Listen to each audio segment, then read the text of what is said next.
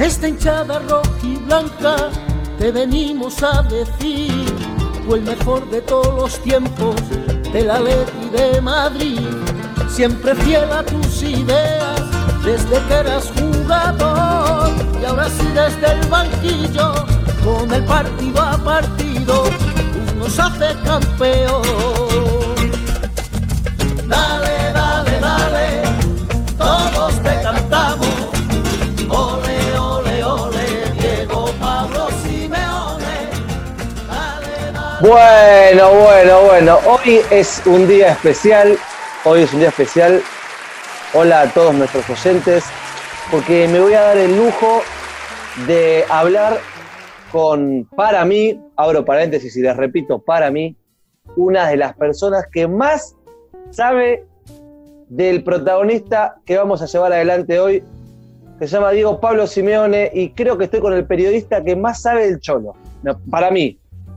Y no lo digo porque solo porque mire los partidos del Atlético, porque se leyó libros del Cholo, porque miró documentales del Cholo, y porque lo sigue desde la primera vez que enfrentó con Racing a Independiente en el partido que Racing pierde con los goles del Kun Agüero. Pero no voy a, hacer mucho más largo este preámbulo, te voy a saludar. ¿Cómo estás, especialista en Simeone, Diego Salgado? Gracias, Maurito, por la presentación. Lo primero que te voy a decir es, a mí me enseñaron el día uno que entré a la escuela de periodismo, no hay nu- nunca, nunca te limites solamente a una cosa. Si soy especialista en Cholo Simeone, no puedo ser especialista en otras cosas. Por lo tanto, no sé si saber, pero sí que eh, soy un fanático empedernido de Cholo Simeone, pero no creo que esté bueno quedarme solo en especialista de Diego Simeone, sino diversificar un poco los menesteres. Pero lo tomo el, lo tomo el elogio y te lo, te lo agradezco.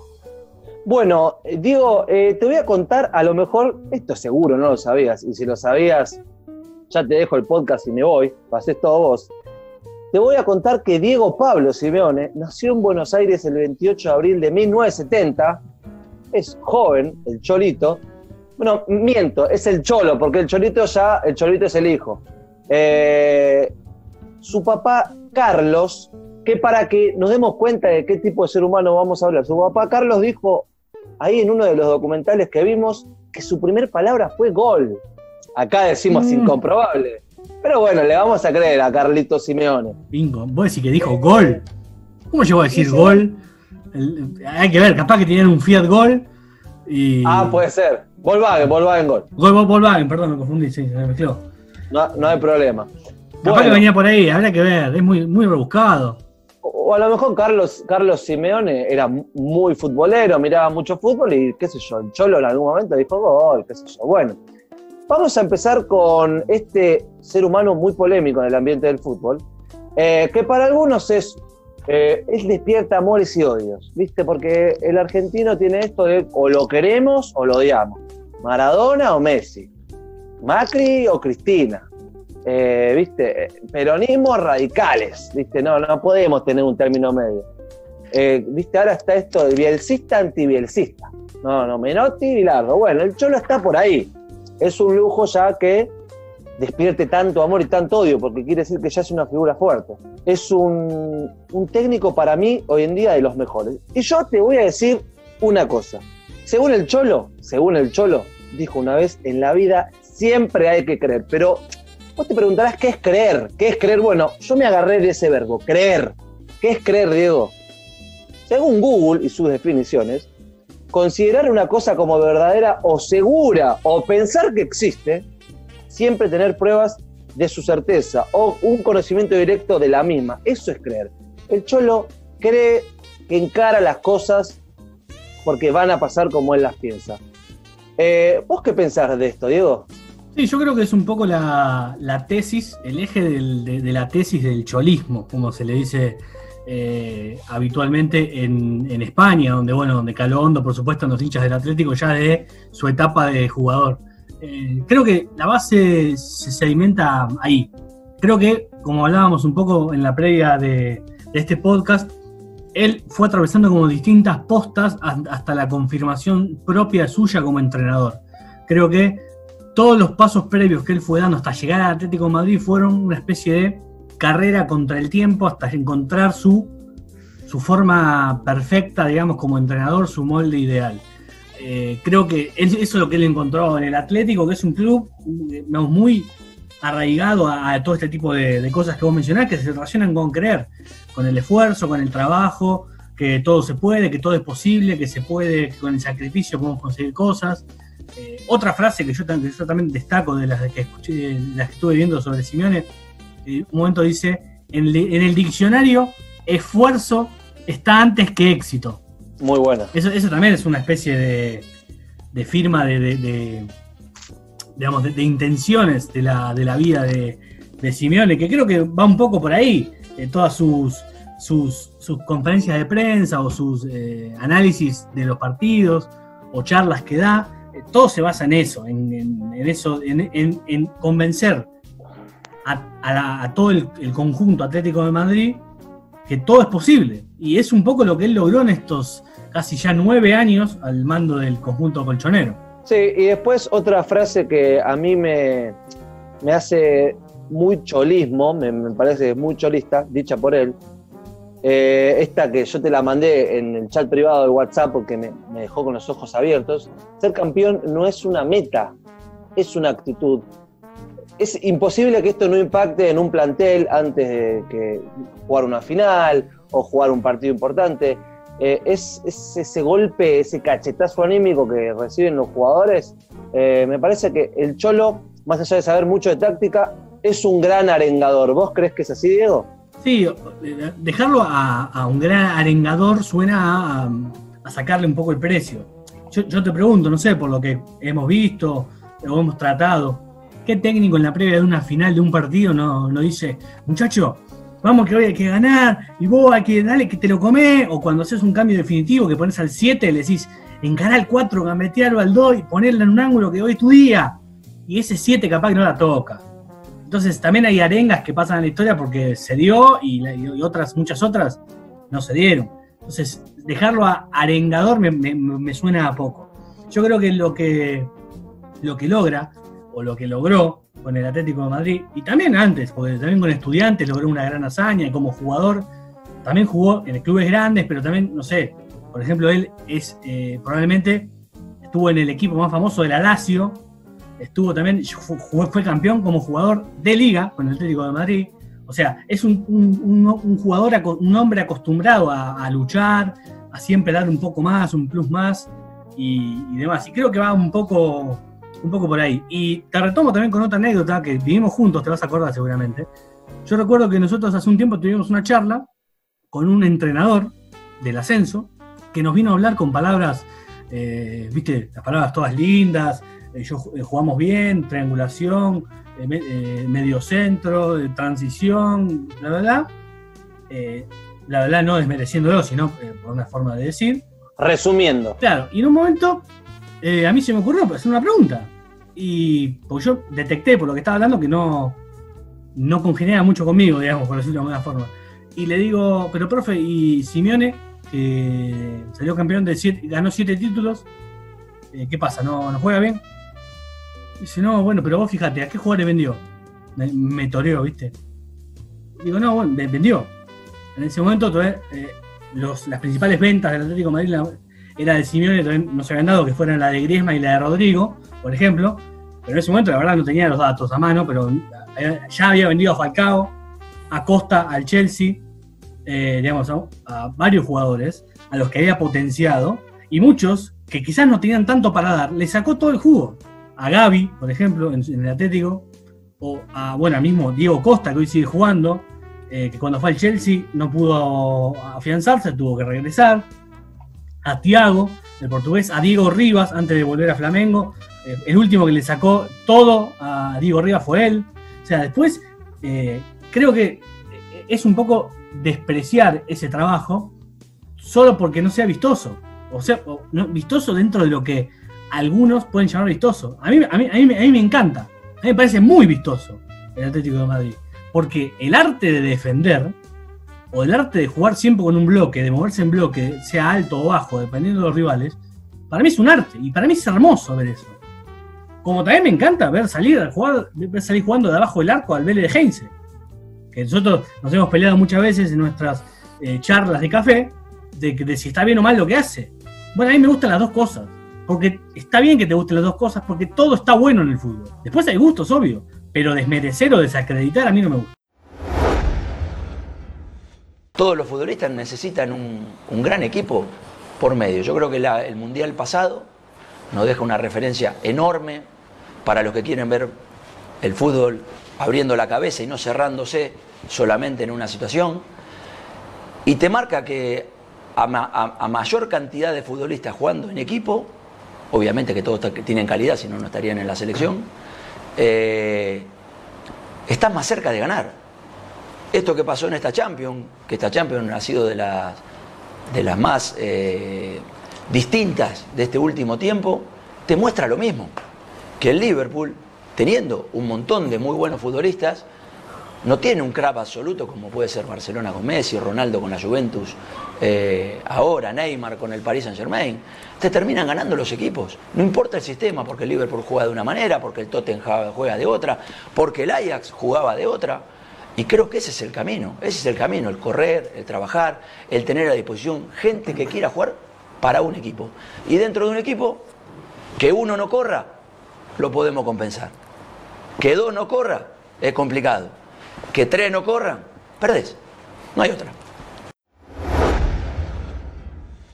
Banco, banco que te guste todo porque estoy ahí, yo estoy ahí con vos, eh, estoy ahí con vos, sabes que nuestra charla viene eh, siempre en, qué tenés en tu plantel y en qué club estás. Eh, y en qué situación estás, en qué situación estás, porque yo soy un gran defensor del Boca de Alfaro. No vamos a hablar hoy de eso, por eso te resalto en qué situación institucional estás. Bien, otra palabra que ya hablamos todo muy lindo, que salir campeón, que creer, bueno, ok, algo a lo que no le escapa el cholo es a las derrotas. Entonces, como él usa mucho sin ningún tipo de temor la palabra fracaso, cosa a lo que la mayoría de la gente le tiene miedo, el fracaso es el resultado adverso en una cosa que se esperaba sucediese bien, dice Google. Ok, ¿por qué le tenemos tanto miedo al fracaso? el fracaso es no cumplir un objetivo y ya está. O sea, el Cholo dice, bueno, mira, teníamos que ganar esto, fracasamos. Eh, ¿Por qué la gente le tiene tanto miedo, Diego, a esa palabra? Y el Cholo, pum, va al frente como siempre. Yo creo que es una, palabra tabú en el fútbol, pero sí creo que una cosa es un fracaso y otra cosa es ser un fracasado. Creo que ahí está la diferencia. Cuando, por ejemplo, no sé, Mascherano eh, es blanco en las redes casi constantemente, se dicen, eh, fracasado, ¿por qué no ganaste nada? Eh, Macherano le podría decir también, yo en mi casa tengo tres champions eh, apilados una al lado de la otra. Claro. Le, puede responder Macherano. Entonces un fracasado no es, es un jugador que en algún momento no habrá cumplido un objetivo. O sea, en algún momento habrá fracasado. Claro, como todos. Porque no hay nadie que, cuente, digamos, que no tenga ningún fracaso en el placar. Si no, sería muy aburrido. Entonces. Ah, o, que todo lo que le dicen fracasado en un boliche se encabraron a una chica eh, o a un chico, no sé, depende del gusto de cada uno, y siempre te dieron bola. ¿Me entendés? Bueno, o no. Por eso yo, creo que lo que está bueno es eso. Y hay un fragmento de una entrevista de Bielsa, de Bielsa, perdón, de, la tengo con Bielsa, ahora con tanta bielsismo, bielsismo, bielsismo, metí Bielsa. Eh, hay una entrevista que hacen a Simeone y él le preguntan por qué dijo, cuando perdió la final de Milán con el Atlético de Madrid, que era un fracaso si llegara a la final de la Champions para el Atlético Madrid, debería ser un tremendo logro. Y él dijo, ese día fracasamos, porque nosotros creíamos que lo podíamos lograr y estuvimos tan cerca que fue un fracaso. Es, creo que el fracaso o no fracaso se relaciona con la cercanía, que es lo que vos dijiste recién en la, definición, con la cercanía de un objetivo. Y retomando un poco la final de Milán, ese día el Atlético de Madrid fue muy superior al Real Madrid, le tendría que haber ganado en los 90 especialmente en el segundo tiempo, le pegó un baile bárbaro y no le ganó, porque bueno, porque erró un penal Griezmann, porque, no, porque atajó bien eh, Keylor Navas, porque después cerraron un penal en la definición. O sea, porque quizás la suerte no estuvo de su lado. Yo creo que viene por ahí el tema del fracaso o no fracaso. Y está bueno que él no le esquive, porque es, tan exigente consigo mismo y con, con sus jugadores, que está bueno que él siempre maneje esa exigencia. Porque si yo digo, por ejemplo, que perder un cuarto de final de la Champions está bueno, yo les meto en la cabeza inconscientemente a mis jugadores que el año que viene, si no pasamos octavos, está bien.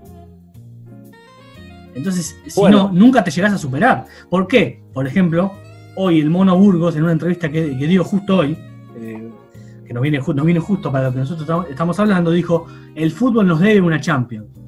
Dijo el Mono Burgos, ayudante eh, de- desde siempre de Simeone en el Atlético. Sí. Porque sienten que tenés una cuenta pendiente. No se quedan en los laureles viendo, bueno, llegamos a dos finales de Champions, es un montón para el Atlético de Madrid. Claro que es un montón. Pero si vos te quedás ahí, nunca te vas a superar. Para vos vas, siempre, vas a ser siempre un gran recuerdo. Que es un poco lo que le pasó un poco, no sé, retomando un capítulo viejo, a Huracán, quizás el huracán de, el huracán de capa. Sí. Los hinchas de Huracán quizás se sientan en un, en un bar a recordar cómo jugaba Pastore. Y nunca eh, pudieron soltar entre comillas. Está bueno recordar. La historia está buena, está justamente para eso, para recordarla todo el tiempo. Pero quizás, te- al quedarte en los laureles, nunca terminás progresando en la vida. Y eso es lo que no le pasa a Simeone. Es verdad, es verdad. Por eso cuando el Cholo se hace caso de los fracasos, eh, entiendo yo que sea para mejorar los aspectos en los que se falló. Pero vamos a ver cómo fue que se fue mm, armando este Cholo tan fuerte, tan, tan de esa personalidad eh, de la que en algunos de los documentales que estuvimos mirando, el gran Bilardo siempre remarcó, no como habilidoso, como buen marcador, como creador de mediocampo, no. Lo que remarcaba el Cholo, ya eh, como jugador de los 18 años, era que un jugador era un jugador con mucho carácter. Si lo dice Bilardo, para nosotros dos, por lo menos, es palabra mayor. Vamos a empezar. Y, se viene la primera pregunta de Feliz Domingo. ¿Te querés ir a Bariloche? No te voy a preguntar dónde debutó, porque ya sabes que debutó en el Club Vélez Arfiel. Sí. La pregunta es si sabes en qué año debutó el Cholo Simeone. Ah. Te doy tres No, opciones. no, no, tres no, no, opciones. no quiero opciones, no quiero opciones. Eh, yo te voy a decir un ochen- 80 y 88. No hay más menos, ¿eh? Es sí o no, 88, sí, sí, sí. Si No es te vas bien, a y si no- Bariloche. Oh, no te vas. El está Cholo bueno. debutó, el Cholo debutó en 1987, justo el año en el que yo nacía. Nacía Messi, como nacimos todos los cracks en el 87, eh, y vos todavía serás un proyecto. Ok, bien. El Cholo debuta en Vélez Arfield, donde jugó tres temporadas, del 87 hasta el año 90, y después se va a un club de no tanto nombre, en Italia, al Pizza, al Pizza o Pizza, como más les guste, pero se escribe P-I-S-A, así que Pizza estaría bien dicho, eh, donde jugó del año 90 al 92. Y después, acá se viene la otra pregunta, se va a jugar al Sevilla de España. ¿Quién lo dirigió en el Sevilla de España, Diego? Facilísimo. Carlos Salvador. Vilardo.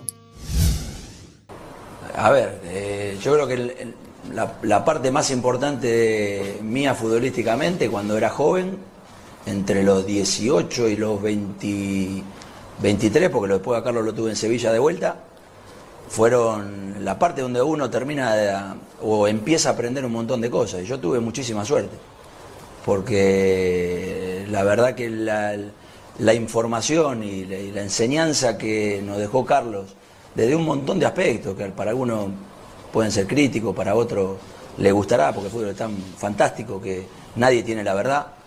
eh, a mí me, me- me dejó marcado, desde el, el de hacer sentir con el cuerpo que estás vivo jugando a la pelota.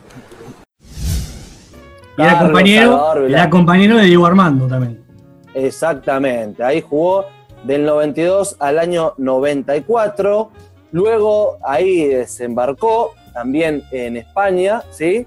Jugó en el Atlético de Madrid, donde dentro de un ratito les vamos a decir que ganó, eh, donde jugó el año 94 al 97, después se fue al Inter, recordado paso en el Inter porque ganó un par de títulos, también lo vamos a nombrar, volvió a jugar en Italia, en la Lazio, en esa Lazio famosa que vos decís, del 99 al 2003, después volvió al Atlético de Madrid y después se dio el lujo de retirarse en el club en el cual, según él, es hincha, en el Racing Club de Avellaneda. Bien, ahora le voy a contar a la gente porque, viste, la gente no sabe que el Cholo fue jugador, que ganó, que, que fracasado, dicen este, que ganó, que ganó. Bueno, le vamos a contar a la gente qué ganó el Cholo Simeone. Bueno, como les dijimos, el Atlético de Madrid, en su primer paso, eh, ganó eh, la primera división, la Liga y la Copa del Rey. Luego en Lazio ganó eh, la Serie A, la Copa Italia y la Supercopa de Italia. después, con la selección argentina, ganó dos Copas América, bicampeón de América, la primer Copa Confederaciones y una Copa que no es muy conocida, la Copa Artemio Franchi. No es muy conocida, pero bueno, ganó una copa más. Eh, bien, y esos fueron los títulos del Cholo eh, como jugador. Eh, ahora vamos a abrirle la puerta al otro Cholo, al Cholo técnico, digo. Perdón, a mí me gustaría hacer un comentario sobre su carrera como jugador. Por favor. Voy a tomar una declaración que se le voy a robar a Juan Sebastián Verón. una vez le preguntaron qué cualidad técnica o física le robaría a un compañero que tuvo. Y él dijo que siempre admiró del Cholo Simeone la voracidad para llegar al área y convertir goles. Recordemos que Cholo Simeone era un volante central, que tenía mucha alma de, goleador, llegaba mucho por sorpresa al área, muchos goles de cabeza, muchos llegando. Sería una especie de. Yo, creo que un poco lo convirtió a Coque en el, en el símil Cholo Simeone de, estos tiempos en el Atlético de Madrid, que le maneja todo, que juega de 5, de 8, que llega al área, el otro dice un gol. Eh, y un poco en ese símbolo de, del Atlético Madrid, del, cholismo dentro de la cancha, hoy es eh, Coque, creo que es un poco lo que él convirtió eh, en el jugador hoy capitán del Atlético de Madrid.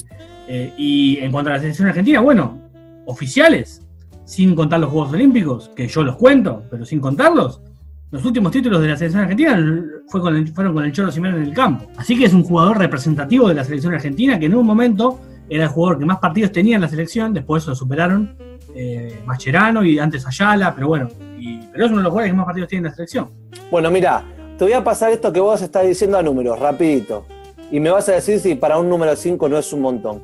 En 513 partidos, solo como jugador de clubes, no está acá en los números de selección, en 513 partidos el Cholo hizo 102 goles, para un número 5, ¿qué te parece? Uno cada cinco partidos. Es una locura para un volante central. Es una para locura. sí, es, muy, es muy importante lo que remarcás de declaraciones de Juan Sebastián Verón. Estamos entonces explicándole a la gente que el Cholo le exige, le exige actualmente a sus jugadores lo que él hacía. Sin venir más lejos, un jugador con mucha intensidad. Eh, bien, podemos continuar y le abrimos la puerta al Cholo que conocen actualmente, que es el entrenador. Bien, ¿dónde empezó el Cholo? Digo, eh, perdón, ¿dónde empezó el Cholo? Sí, porque vos sos Diego. ¿Dónde empezó el Cholo? Contar a la gente cómo fue, que empezó ahí en Avellaneda, en el hincha de dónde, qué pasó cuando empezó. Un poquito contarles. Bueno, lo que mencionabas de que se retiró en Racing Club de Avellaneda como jugador, también inició su carrera ahí. Y fue paradójico en su momento. Yo recuerdo un día estar en el colegio el domingo se retiraba el Cholo Simeone, de hecho se despidió, saludó, chau, le decía la gente de Racing, la gente Cholo, Cholo, dijo, bueno, se retira. Y un martes aparece dirigiendo la práctica de Racing. Recordemos un Racing en crisis, eh, complicadísimo, con todo, con los promedios, que no le hacía un gol a nadie. De hecho, era un torneo que Racing venía de perder, creo que si no todos los partidos más o menos, pero sin convertir goles en todo el torneo. Y de golpe agarra él en la quinta o sexta fecha, no recuerdo bien, contra Independiente, que es un clásico hace dos goles a Agüero, antes de Agüero irse al Atlético de Madrid, justamente justamente el Atlético de Madrid, el, equipo de siempre de, de, Cholo Simeone. Y en ese partido, bueno, pierde 2 a 0, después pierde otros dos partidos más, hasta que gana un partido 1 a 0, creo que contra San Lorenzo, vos, me corregirás, creo que fue contra San Lorenzo. Eh, y ahí empieza un poco la, remontada medio a los tumbos de, de este Racing. Pero creo que después de Racing, esa experiencia rara, no sé cómo no sabría cómo calificarla, pero bueno, en un equipo y en un club tumultuoso para esa época, llega a su primer gran paso hacia, digamos, hacia convertirse en lo que hoy conocemos como el Cholo Simeone, el estudiante de La Plata, ¿no? Sí, de aquel debut de Cholo, eh, siempre, bueno, eh, uno de sus primeros ayudantes, Nelson Vivas, compañero de él eh, en selección argentina, y me parece, si la, la mente no me falla, creo que en algún club jugaron juntos, vos me podrás ayudar, eh, es que los primeros tres partidos como entrenador perdió los tres y no hicieron goles. Todo fue 2 a 0, 3 a 0 con Boca y el segundo partido no me acuerdo, eh, pero eh, Vivas en un momento, dice en el documental que vimos, ¿dónde me metí? Bueno, resultó ser que después Nelson eh, con mucha tranquilidad, trabajó con él, lograron títulos juntos, pero ahora vamos a hablar un poco de este tema.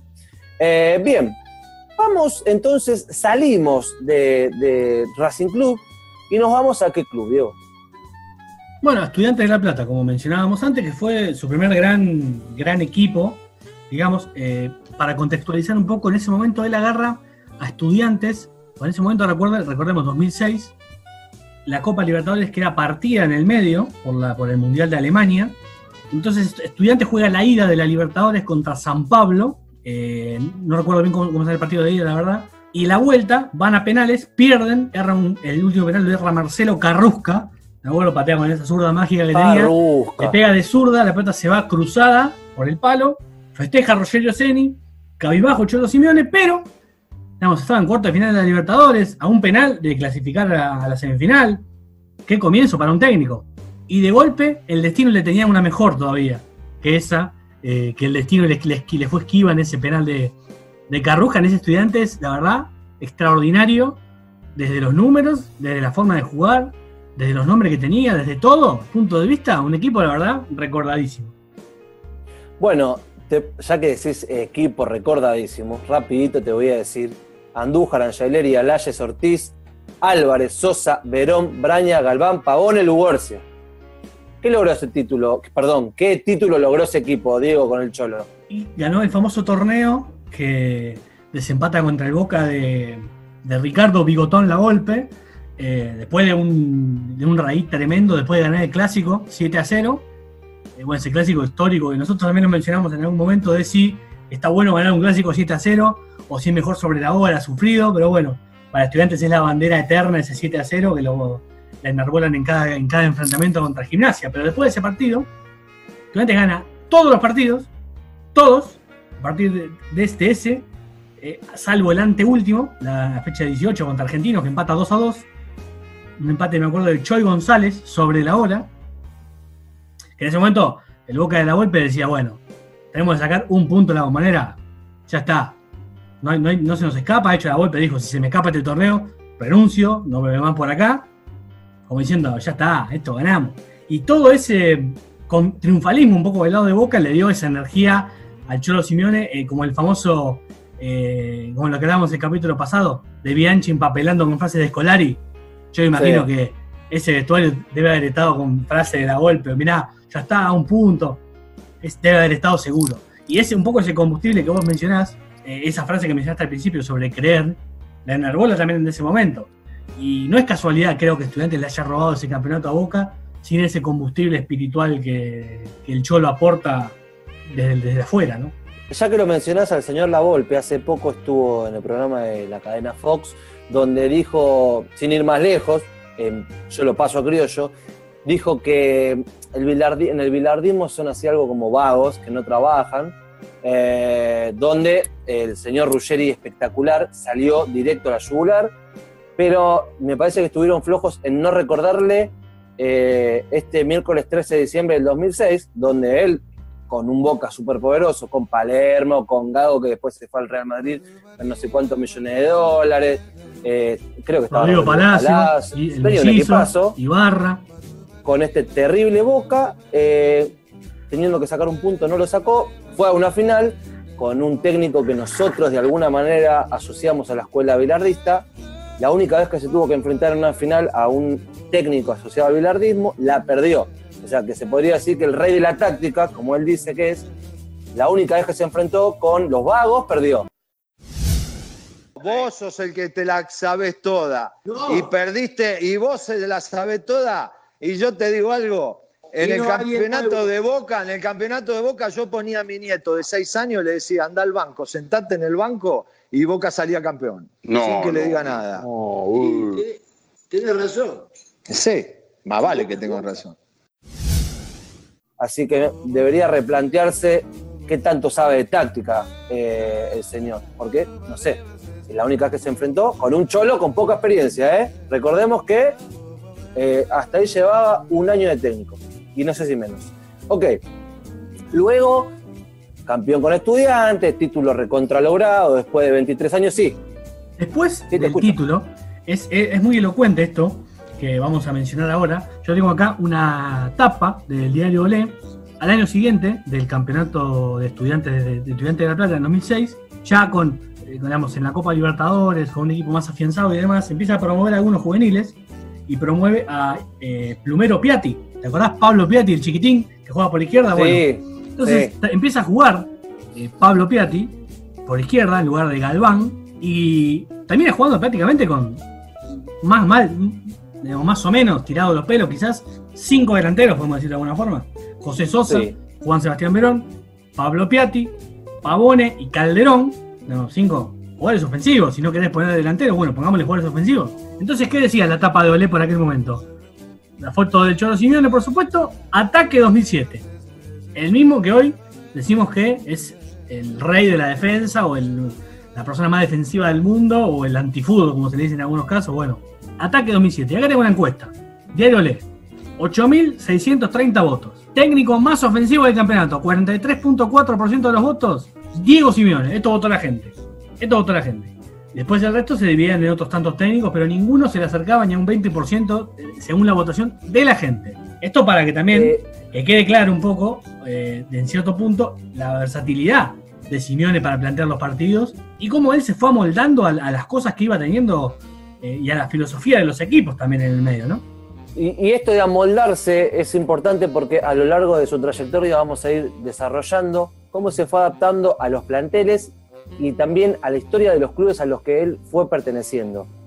Eh, escúchame, ¿te querés ir a Bariloche? Te voy a hacer una pregunta recontra Otra vez, dale, vamos. Bueno, ok. Pablo Daniel Piatti, el que nombraste recién, Lumero, sí. no te, voy, no te voy a preguntar en qué club juega. Te voy a preguntar en qué liga juega. En España. No, señor, te doy una oportunidad más. Uy, no tengo ni idea, si no juega en España. ¿Cómo no juega en España? ¿Dónde juega? No juega en España, te voy a dar una, una pista. Uy, qué dolor. Sí, Está en el continente americano. en americano, ¿no? En el continente americano. Está acá, no está en Europa. No, no, la verdad, estoy absolutamente desconcertado, no tengo ni idea. Plumero juega en el Toronto Football Club, Diego. Actualmente es jugador del Toronto Football Club, juega en la Major League Soccer. Mirá Sí, señor. me acabo de Sí, señor. Bueno, Sí, bien por señor. él. Bueno, sí, claro, debe estar ganando en dólares y acá por cucaracha me dice que no se escucha. No se escucha. Se escucha, saludo de- primero. No se escucha, eh, escuchó el de la final del 2014. Bueno, Diego, sigamos. Sale campeón después de 23 años con estudiantes. Hermoso. El señor se adaptó a la historia del club. Cuando se tuvo que defender, se defendió. Cuando tuvo que atacar, atacó. Y se le abrieron las puertas de las grandes ligas porque desembarcó en uno de los clubes más grandes de América, en el River Plate de Núñez, donde tuvo, como el Yin y el Yang, una parte blanca y una parte negra. No nos asociamos, nosotros no somos de los que asocian las cosas negras a las cosas malas, pero viste que esto del Yin y el Yang es un poco así, para traer una figura. Eh, bueno, empieza el Cholo en River. ¿Cómo era? Defendía, atacaba mucho. ¿Qué pasó en ese primer torneo, Diego? Mirá, yo lo primero que recuerdo patente, yo es la primera vez que veía en el fútbol argentino, por lo menos, porque en Europa ya, se usaba mucho, el eh, famoso sistema, que hoy un poco predomina casi en el mundo, 4, 2, 3, 1. Yo la primera vez que lo veía en, en el River de Simeone, bien tangible, ahí. Yo recuerdo patente, Ahumada, Belairas, doble 5, por derecha se turnaban o Rosales, o capaz jugaba eh, Alexis Sánchez, que estaba en River, Ortega, Bonanote y Abreu. Lo recuerdo patente, así el 4-2-3-1. Y yo recuerdo el primer torneo de Simeone en River, que alternó muchos alt- altos y bajos y eh, mucha, eh, viste, ida y vuelta, que no a veces bien, a veces no tan mal. En el medio la eliminación fatídica contra San Lorenzo de Almagro. Después a un mano de contra- él, San Lorenzo de, de de Ramón Ramón. Díaz, el famoso partido.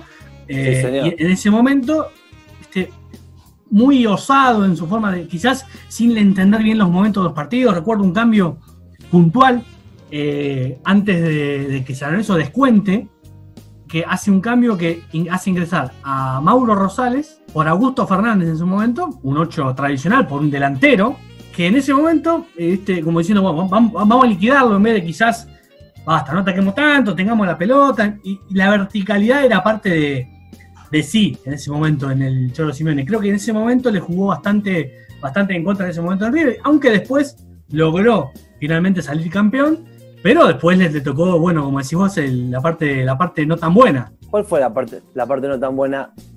¿Nombraste a Ortega? Cuando termines de contar la parte no tan buena, yo te quiero hacer una pregunta como especialista del Cholo. Contale la parte no tan buena. Bueno, al, torneo siguiente, River es el torneo que termina último. Si no, no lo dirige entero el torneo, se va después de perder un- una serie sudamericana contra Chivas de Guadalajara, que era el único objetivo de River en ese torneo, y después, bueno, se termina, termina quedando último River, en la, la única vez en su historia, y ese, ese torneo es el primer torneo de la suma de seis que terminan eh, con River en la B Nacional. Por lo tanto, para los hinchas de River, eh, nombrar al Cholo Simeone no es un recuerdo tan grato eh, en, ese, Sí, sí. en ese sentido. Lo tiene medio ahí, ¿viste? Vos decís, sí, pero juega bárbaro el Atlético, ¿cómo le va? Sí, pero a nosotros nos mandó a la B, te dice. O es uno de los que de los que mandó a la B a River, digamos. Y, Ahora- ese debe ser una mancha, una espina que él todavía debe sentir hoy en día.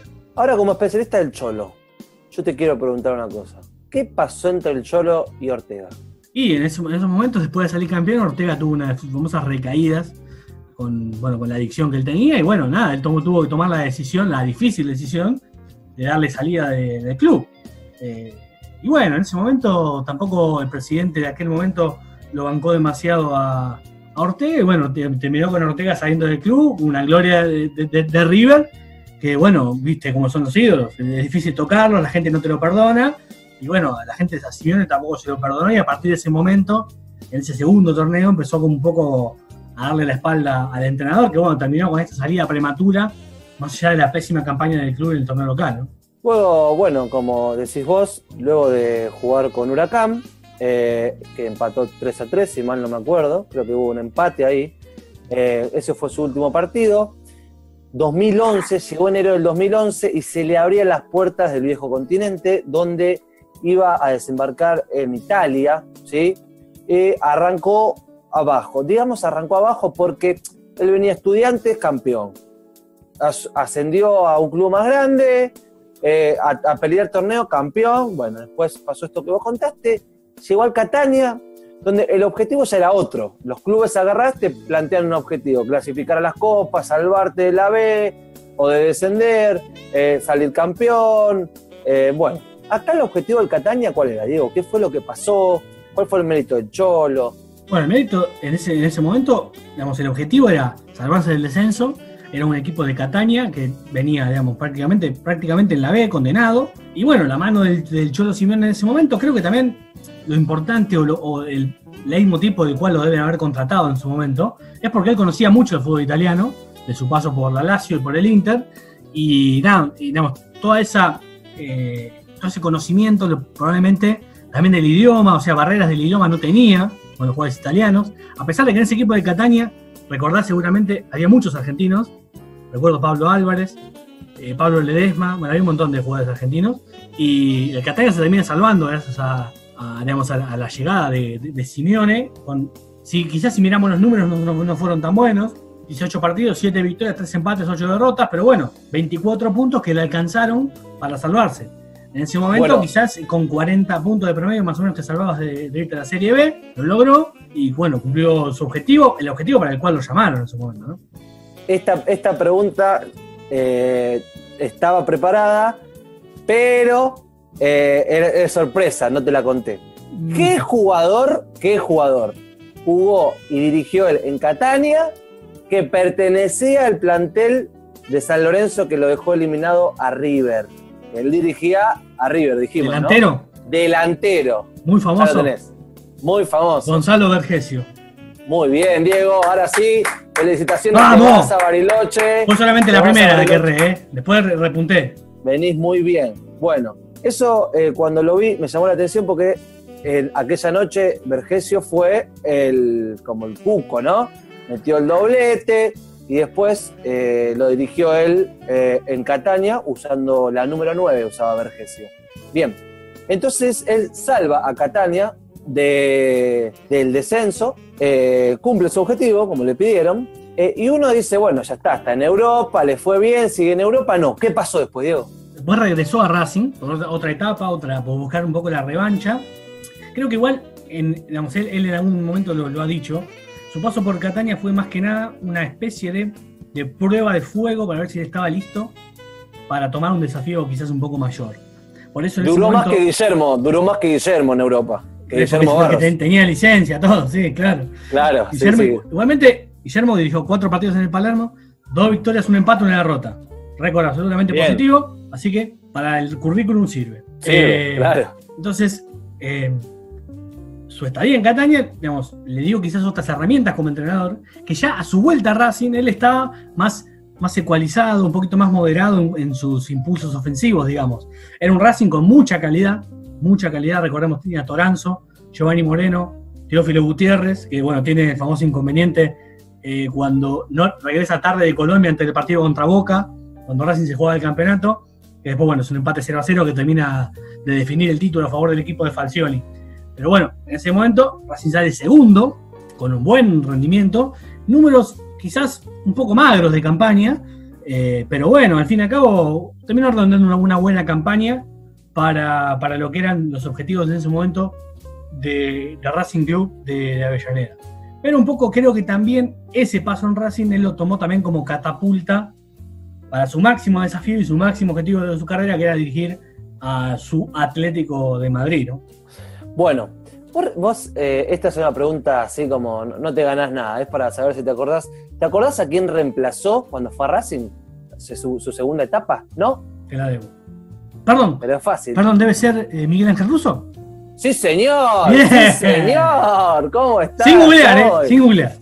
No, no, esto la gente ya lo sabe. De hecho, algún día a lo mejor hagamos, lo hagamos en vivo para que me crean. Ok, bueno, eh, ya está. Cerramos Racing. ¿Qué hacemos? ¿Nos quedamos en Argentina? ¿Volvemos a Europa? ¿Qué pasó después, Diego? Después, bueno, desembarcó justamente en el Atlético de Madrid para ya nunca, nunca más dejarlo, ¿no? A mí me parece que nos salteamos un club. Sí, no hablamos de San Lorenzo, es una etapa que la, la- Exactamente. la salteamos. eh, pero bueno, yo creo que es parte también, digamos, al al no haber sido un paso tan destacado suyo por San Lorenzo de Almagro, creo que fue una, esto de que hablamos desde el principio. Digamos, una etapa, primera etapa en Racing, digamos, aprendiendo a los tumbos, un estudiantes, eh, como quizás el sumum de su carrera antes del Atlético de Madrid, un River muy directo, muy ofensivo, un San Lorenzo más agudizado todavía, un Catania donde baja mil cambios y se adapta a otro fútbol, a un fútbol italiano más, más rocoso, más estructurado, más de lucha, un Racing ecualizado, con, con un esquema ofensivo también, pero con obligaciones defensivas para los, para los extremos y ese tipo de, situaciones, hasta llegar al Atlético de Madrid. Por eso, más que repasar quizás eh, lo, que, lo que fueron sus equipos, creo que lo importante es marcar los contrastes y las etapas que él fue atravesando hasta llegar a lo que hoy conocemos como un técnico hecho y derecho. ¿no? Bueno, hasta acá entonces. Campeón con estudiantes, campeón con River. Y acá eh, es donde el Cholo realmente se transforma en un técnico ganador. Eh, empieza como técnico del Atlético de Madrid en 2011 eh, y ahí a- hasta la actualidad es el técnico y ahí, ahí ya te lo dejo a vos porque como yo digo y ya dije al principio, creo que no hay en Argentina alguien que sepa más que el, que el Cholo que de vos. Pero, pero pará, que son muy exagerados. Bueno, sí, puede ser, es una característica mía, soy bastante exagerado. Eh, es momento que le cuentes a la gente cómo fue esto de que él formó jugadores, que los compró baratos, que los vendió más caros, que se puso a pelear palmo a palmo con super equipos como los del Real y del Barcelona, que llegó a jugar finales de Champions, que llegó a ganar una final, eh, no de Champions, pero le ganó una final al Madrid en el Bernabéu. Y hay mucho que contar, así que empezamos. Primero que nada, yo creo que la primera contextualización que hay que hacer es un dato estadístico irrefutable. Digamos, tomando las últimas 16 ligas de España, antes de Simeone, seis veces no clasificó a la Champions, y dos sí. Y solamente dos veces terminó entre los cuatro primeros. Ocho ligas pre-Simeone. Ocho ligas de- con Simeone en el banco, nunca bajó del tercer puesto. Es impresionante. Digamos, ya ese dato, ese dato ya, si yo, si nosotros elegimos terminar ahora esto, la gente dice, bueno, estamos en presencia de un técnico del carajo. Es que Digamos, sí. si, si lo tuviéramos ahora en este momento, yo pongo off, ¿nos vamos? Es un técnico del carajo solo con estos datos. Ahora, contextualizando un poco estos datos que acabamos de dar, de aquel 7 de enero de 2012, donde debutó contra el Málaga en la Rosaleda, a hoy pasaron infinidad de jugadores, infinidad de, digamos, de, de sistemas tácticos, de partidos, de golpes, de triunfos, de derrotas, de fracasos, de éxitos, infinidades. Lo que nunca cambió, creo yo, es el espíritu competitivo del Atlético de Madrid. Nunca cambió. Él llegó con, frases como la que mencionabas vos, vos en su momento de, eh, de, de creer y demás. Yo te voy a mencionar una frase que dijo en su primera conferencia de prensa antes de jugar contra el Málaga. Calculo que le habrán preguntado de cómo piensa jugar y demás. Él responde, jugar bien es saber a lo que jugamos. El convencimiento siempre le gana las formas. Una declaración de principios. Eso es lo que fue siempre Simeone eh, desde que llegó al Atlético de Madrid. Te voy a recordar ese 0 a 0 contra el Málaga. Tengo la formación. Courtois, hoy, Atlético de- hoy el arquero del Real Madrid. Juan Fran, nuestro querido Amaranto Perea. Álvaro. Domínguez, Diego Godín, Felipe Luis, Gaby, Tiago, Diego Rivas, el jugador de Flamengo, Toto Salvio y Radamel Falcao. Ese fue el primer equipo del Cholo Simeone como entrenador del Atlético de Madrid. Digamos, desde ese, desde ese punto, él al principio era muy, eh, muy de mirar para adentro, cuando quizás le preguntaban en ese momento, él, al llegar en, en enero, está la ventana de, de fichajes ab- abierta. Él decide no fichar jugadores, potenciar todo lo que tiene, explorar, explotar al máximo todo lo que tiene y recién ahí empezar a ver qué hacemos. Es el quinto en la liga, en esa, primera liga, por eso hablamos de liga pre-Simeone, esa es la última. sale quinto, después de agarrar el equipo al borde del descenso, lo lleva quinto, y lleva, lo lleva a la final de la Europa League que juega contra el Athletic de luego de Bielsa. Que es el, quizás el primer gran golpe suyo en Europa, ¿no? Sí, señor. ¿Y cómo terminó esa final? Gana 3 a 0, dos goles de Radamel Falcao, a intentar ahí sobre todo Moro, ¿sabes lo que El digo? Atlético de Madrid yo creo que se ha dado cuenta de un, de un problema que tiene ahora mismo el Atlético de Bilbao. Y Cuidado, es, está para Falcao, Cuidado. perdona Moro, ojo que se mete en el área el colombiano, le puede pegar, hace un amago, hay un recorte, no le da, está esperando que llegue alguien más, ahora sí con la ¡Oh! izquierda. Madre mía. ¡Gol de Falcao! ¡Qué calidad, qué potencia, cómo aguantó! ¡Qué izquierdazo le pegó al balón! Y parecido a uno que logró en Mestalla, pero un poquito más cerca y con algo menos de potencia, le pega al palo largo al que no puede llegar Gorka y adelanta al Atlético en el marcador. Y ya en ese momento, eh, digamos, cinco meses después del primer equipo que yo te acabo de mencionar, ya encontrás otra estructura. Encontramos Courtois, Juanfran, Godín, Miranda, el brasileño que ya se afirma en el equipo, Felipe Luis. Mario Suárez, que era un 5 más, de- eh, más de juego, similar a ese momento a Marco Sena, que era el 5 del Villarreal, recuerdo, jugaba con Riquelme en el Villarreal, Gaby, que fue su, digamos, su némesis, su jugador entrenador dentro del campo hasta que se fue, ya veterano, Arda Turán, Diego Rivas, Adrián López y Falcao, que es la, figura, la gran figura de la final. Entonces, en ese momento ya era otra estructura, otro equipo estructurado que le gana con dos contragolpes en el primer tiempo al equipo de Bielsa. El equipo de Bielsa era muy de, muy de la tenencia, muy de, de- atacar más directo, y él, la verdad, le planteó un partido excelente. O en ese momento, Falcao, recordemos, ese Falcao era top 3, top 5 delanteros de Europa, un jugador ex- extraordinario, de arriba era imposible ganarle. Incluso, él, en una entrevista también que da, él menciona que él amolda su equipo de acorde a su mejor jugador. Y dice, yo cuando llegué estaba Falcao, mi mejor jugador. ¿Cómo gano con Falcao? Tirándole centro, porque gana todo. Entonces, ¿qué tengo que hacer? Tirar centro.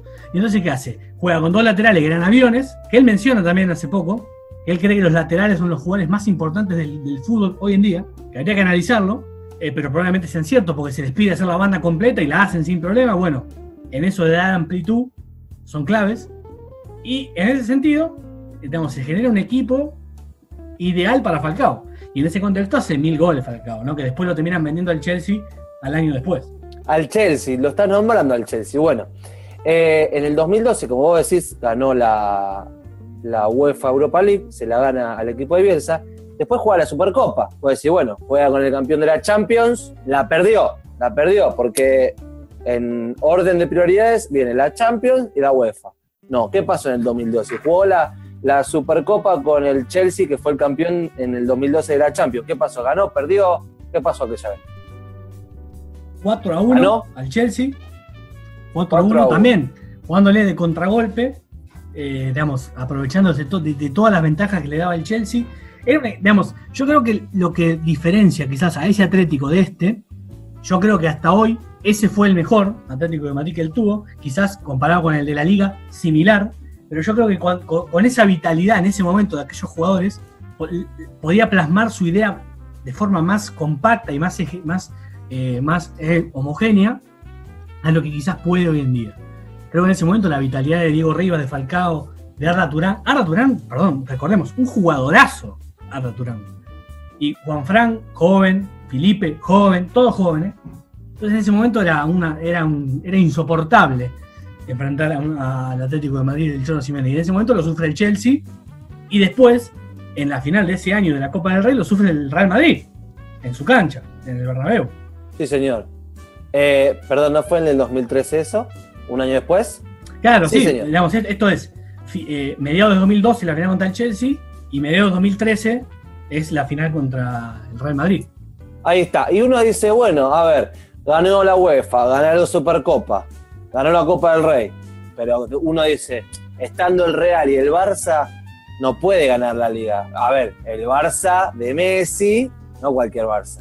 Y el Real de Cristiano, no cualquier eh, Real. Bueno, ¿qué pasa en el 2014, Diego? No se quedó contento. Fue por más, ¿qué ganó?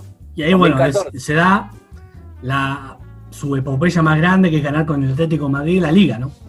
Que bueno, es esto de, de lo, de lo que hablamos siempre, de nunca conformarse, de siempre ir por más, de sacrificarse, de esforzarse, de creer y demás.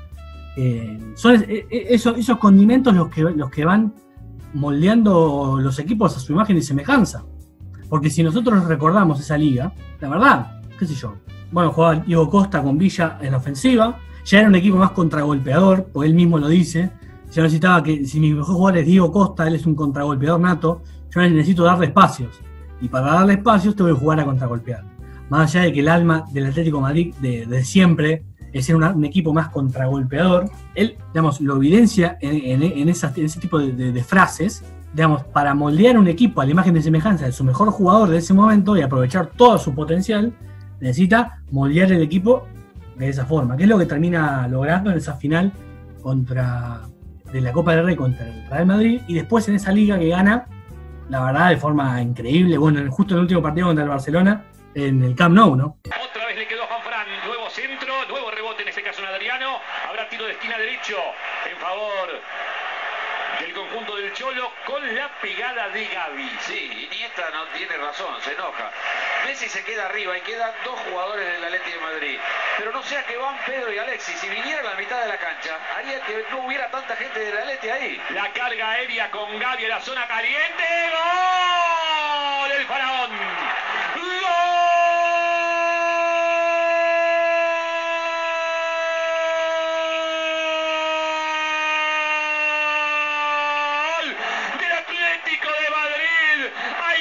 Y hay sueño y hay gol. Faraónica aparición de Godín por el centro del área en la zona caliente. Salido del laboratorio del Cholo. Una sugerencia de Simeone. Una especialidad de la casa del Atleti. Faraónico Godín. El Atlético empata ahora uno contra uno del Barça. Completó su gran momento con el gol. Objetivo cumplido. Están iguales. Sí. Y después, no contento con ganar la liga, fue y ganó la Supercopa ese mismo año, la Supercopa de España. Eh, después pasaron cuatro años que no logró nada, pero sí, siguió eh, peleando, como vos dijiste, que no bajó el tercer puesto, hasta que en el 2018 eh, vuelve a ganar la UEFA Europa League en Francia, en la cancha del Lyon, y vuelve a ganar la Supercopa. Eh, entonces estamos en presencia de, si no el más, uno de los técnicos más ganadores de la historia del Atlético. ¿O estoy equivocado? Sí, sí, eh, así es. Eh, y en, esto que, estamos hablando de enumerar los títulos, yo creo que en sí los títulos son importantísimos en el palmarés, en palmarés de cualquiera, pero creo que de la misma forma que quizás se habla de, de Bielsa, por ejemplo, con un legado, podemos hacer un paralelismo y hacer lo mismo con el Cholo Simeone. Sí, yo, la verdad, yo no recuerdo haber, haber escuchado a nadie que haya pasado por sus manos que te diga es un mal técnico. O no me dejó nada. De hecho, infinidad de jugadores lo mencionan como el mejor técnico que han tenido en sus carreras, a- aparte del, del, del Atlético de Madrid, que seguramente que lo, lo- lo sienten así. Pero otros tantos también sienten exactamente lo mismo. Y yo creo que la clave de todo es siempre reinventarse y siempre potenciar las herramientas. Un poco lo que hablábamos al principio. Por ejemplo, cuando comparan a Griezmann, Griezmann era de la Real Sociedad un jugador de banda, un más o menos un win izquierdo, por decirlo de alguna forma, buen jugador, muy buen jugador, pero al que ellos tuvieron que moldear y completar de otra forma para que sea, para mí, uno de los tres mejores jugadores del mundo, cinco, por ahí anda, digamos, si no es, eh, anda por ahí. Y el, el Griezmann que recibe Simeone, al Griezmann que entrega a Simeone al Barcelona y a la selección de Francia, es un, un jugador que entiende, que tiene toda la cancha en la cabeza, que maneja todas las situaciones del juego, definidor, asistidor, pensante, tiempista, un jugador total. Y por ejemplo, también, vos que seguís mucho la liga, la- la liga inglesa, el 5 del Manchester City es Rodrigo. Es un jugador que tenía él. Entonces, ¿No es de las inferiores? ¿O estoy equivocado? no, Ro- Rodrigo, No el Atlético de Madrid se lo compra al Villarreal en apro- aproximadamente 18 millones de dólares y se lo vende al Manchester City por 70. Le saca 52 en un año a Rodrigo. Entonces, eso de que no potencia jugadores también es una falacia. Mismo el No, caso de Griezmann no. es, el- es elocuente. Exactamente. Es elocuente. Griezmann lo, lo compran en 30 millones de euros a la Real Sociedad y lo vende en cláusula de rescisión de 120, creo que fue. Bueno, 120, ponle que sean. 120 millones, le saca 90 a Griezmann. Bueno, sin ir más Entonces, en, lejos. en la- ese, en- en ese- en ese punto de vista, también es falaz que no potencia jugadores. Eh, pero eso es, esto es totalmente mentira. Mirá, decime la delantera del Atlético de hoy. Porque te voy a decir una cosa que dijo el Cholo hasta hace un mes en una entrevista. Sí, Morata y Joao Félix. Bueno, Joao Félix. Él dijo que Joao Félix vale 120 millones. Hoy no, dijo. Es un jugador que vale 120 millones. Hoy no. Lo vamos a hacer que valga 120 millones, dijo. Así que acuérdense, porque el día que lo vendan a 120, el Cholo se los avisó con tiempo. Los avisó con tiempo. A a Joao Félix lo compraron en 120 millones. Y, digamos, yo creo que, eh, digamos, a, lo que, a lo que apuntás, que me parece acertadísimo, bueno, en un momento también dijo, nosotros no compramos jugadores de 120, los tenemos que fabricar. Los, los detractores de Simeone te tiran, eh, pero Joao Félix pagaron 126 por uno solo. ¿Está bien?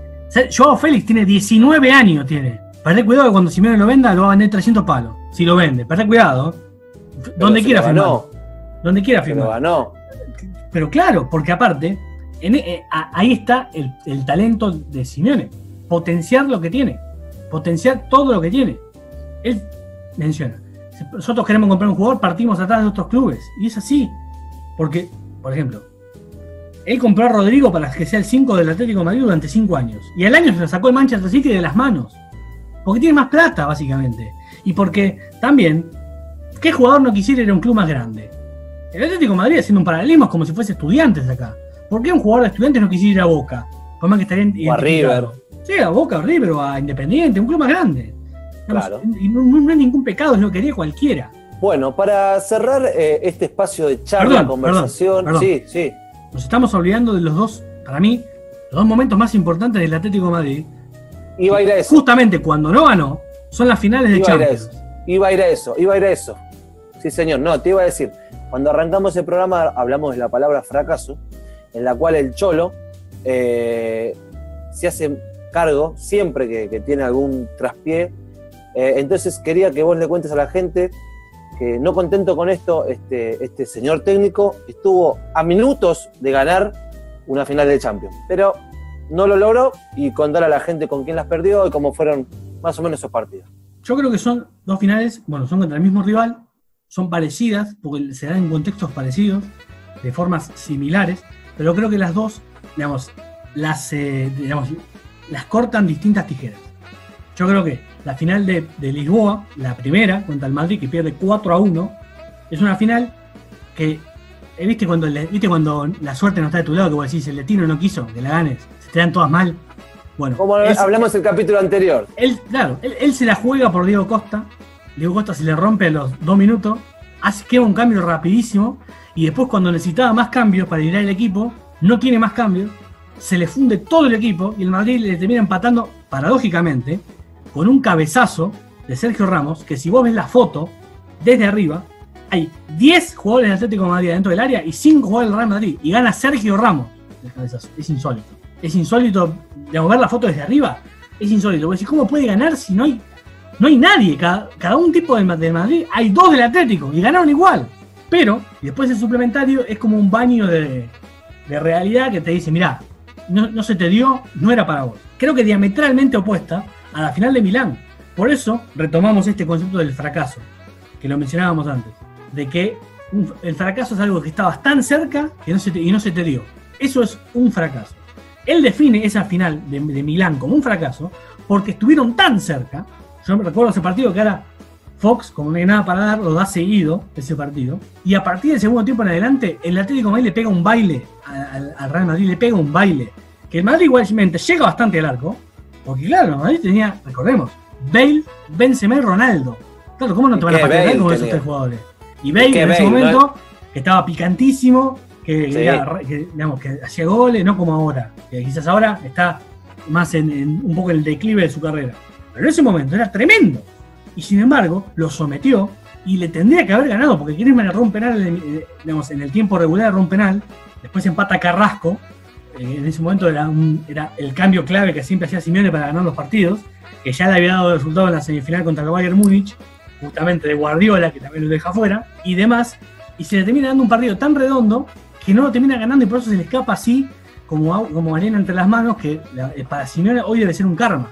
Que también ese karma es el combustible espiritual para que hoy en día sigan adelante. Porque el gran objetivo que todavía tiene Simeone, si le quedan cosas por cumplir, es ganar la Champions con el Atlético de Madrid.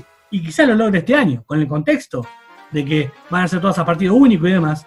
Viste, se abre el juego para un montón de clubes que quizás en una Champions normal no la ganarían. ¿Por qué no, por qué no soñaría el Atalanta si está a tres partidos de campeón de Europa? Pero igual juega bien.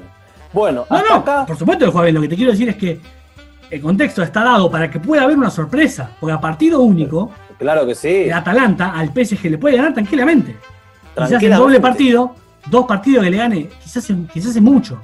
Pero un partido es un tute, es un piedra, papel tijera, que le gana, gana. Bueno, la verdad, la verdad, eh, un lujo, no, no, no, te, no te hagas el, el distraído, un lujo haber hecho este programa en especial con vos por todo lo que sabe del Cholo.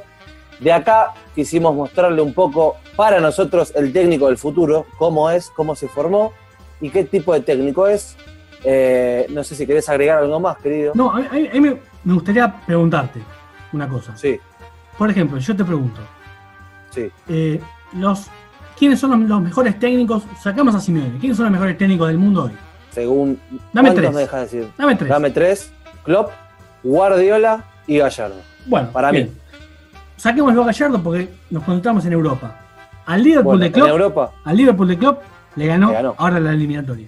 A Guardiola le ganó con el Atlético de Madrid Bayern Múnich la semifinal de 2015, de 2016, le ganó.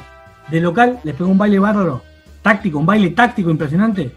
El Bayern no le pateó el arco y lo dejó afuera después en, en Alemania con un cambio clave que hace sacando a Augusto Fernández poniendo a Car- a Carrasco para atacar un poco más, le mete un contragolpe, le hace un gol y lo deja afuera. Antes, al Barcelona, que le gana siempre al Atlético de Madrid, en Champions lo dejó fuera. Al Barcelona de Martínez. Digamos, con el único que no pudo fue con el Madrid, después ganó todo el mundo. Digamos, el Madrid es un poco la bestia negra que le gana siempre al, digamos, en, en el, en el clásico madrileño, salvo en la final que mencionábamos. Sí. Entonces yo creo, a modo de conclusión, que no podemos dejar de lado esto. Porque, No. digamos, más allá de las cualidades de uno y de otro como técnico, lo que inspiran en sus jugadores es la clave para competir siempre. Porque si yo te pregunto, Liverpool, Atlético de Madrid, sin analizar nada, ¿quién debería ganar? Yo le pregunto a 100 No, sí. personas que las paro por la calle y 100 me dicen Liverpool. Liverpool. ¿Por qué sí. Perdices es el mejor equipo del mundo? Y sin embargo, vos sos hincha de Liverpool, yo del Atlético de Madrid, y los dos sabemos que en la ida le tendría que haber metido tres goles, no se lo metió. Bueno, después en la vuelta sufrió. Pero vos, vos te dabas cuenta que era difícil competir contra ese equipo.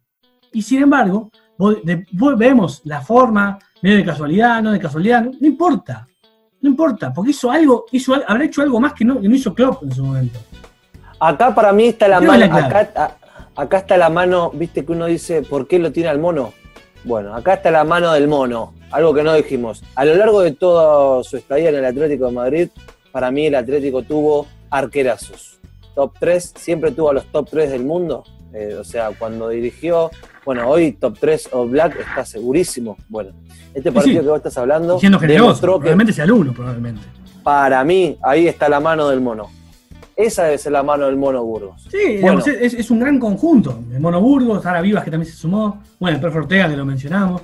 Y, y todo eso hace que ese conjunto, ese Atlético de Madrid, yo creo que la verdad cuando hay un sorteo de Champions, el que, viste, viste, vos, viste que están los presidentes así, que vos lo ves, viste, Florentino Pérez, así solemne, todo. Y capaz que, viste, o el que lee, y el, el que lee Atlético de Madrid dice, oh, mira lo que, qué, qué dolor. Eso lo pensaba mientras vos sabés lo que hay que, decías. hay que correr, hay que pelear, hay que agarrarse a trompada. Uh, viste cómo te, esto te- están siempre ahí. Y debe ser tremendo para cualquier equipo enfrentar a, al Atlético de Madrid. Por eso también creo que ese, Simeone. digamos, ese respeto que se ganó es vital para competir siempre al máximo, ¿no? Simeone logró lo que logró. Eh, Bianchi con Boca, en aquella época gloriosa de Boca, que ningún equipo de América quiera jugar en la Libertadores con Boca, lo que logró el Gallardo, que ningún equipo de América quiera jugar con River, y eh, yo creo que no hay equipo de, de Europa que quiera jugar contra un equipo del Cholo, sobre todo con el Atlético del Cholo. Bueno, Diego, Me ahora sí, un placer, un placer terrible haber hecho esto con vos, lleno de datos, información y análisis. Gracias a nuestros oyentes. Eh, les mandamos un saludo gigante, cuídense, que pronto lo vamos a estar haciendo en vivo esto. ¿eh? Bueno, gracias y hasta la próxima. Nosotros cuando vino Grisman, no costaba Claro, 210 claro. o 120 como, juega, como cuesta hoy. Cuando vino Oblak, costaba 16 y hoy cuesta 100. Cuando vino Rodrigo, el chico que juega en el medio, que es muy bueno, costaba 18 millones o 10, o 10 millones, no sé por cuánto lo trajeron. Hoy cuesta 70. Entonces nosotros tenemos que trabajar para que los futbolistas puedan crecer. Y en los estilos no es tan fácil decir, puta, yo voy para este lado. Pero volviendo a eso, nosotros la primera tanda nuestra, la primera etapa nuestra en el Atlético de Madrid, jugaba Arda Turán, Diego Riva, Falcao y Adrián. Con dos laterales, uno que era Juan Fran, que era, ban- era banda, haciendo de lateral, y Felipe que atacaba más de lo que defendía.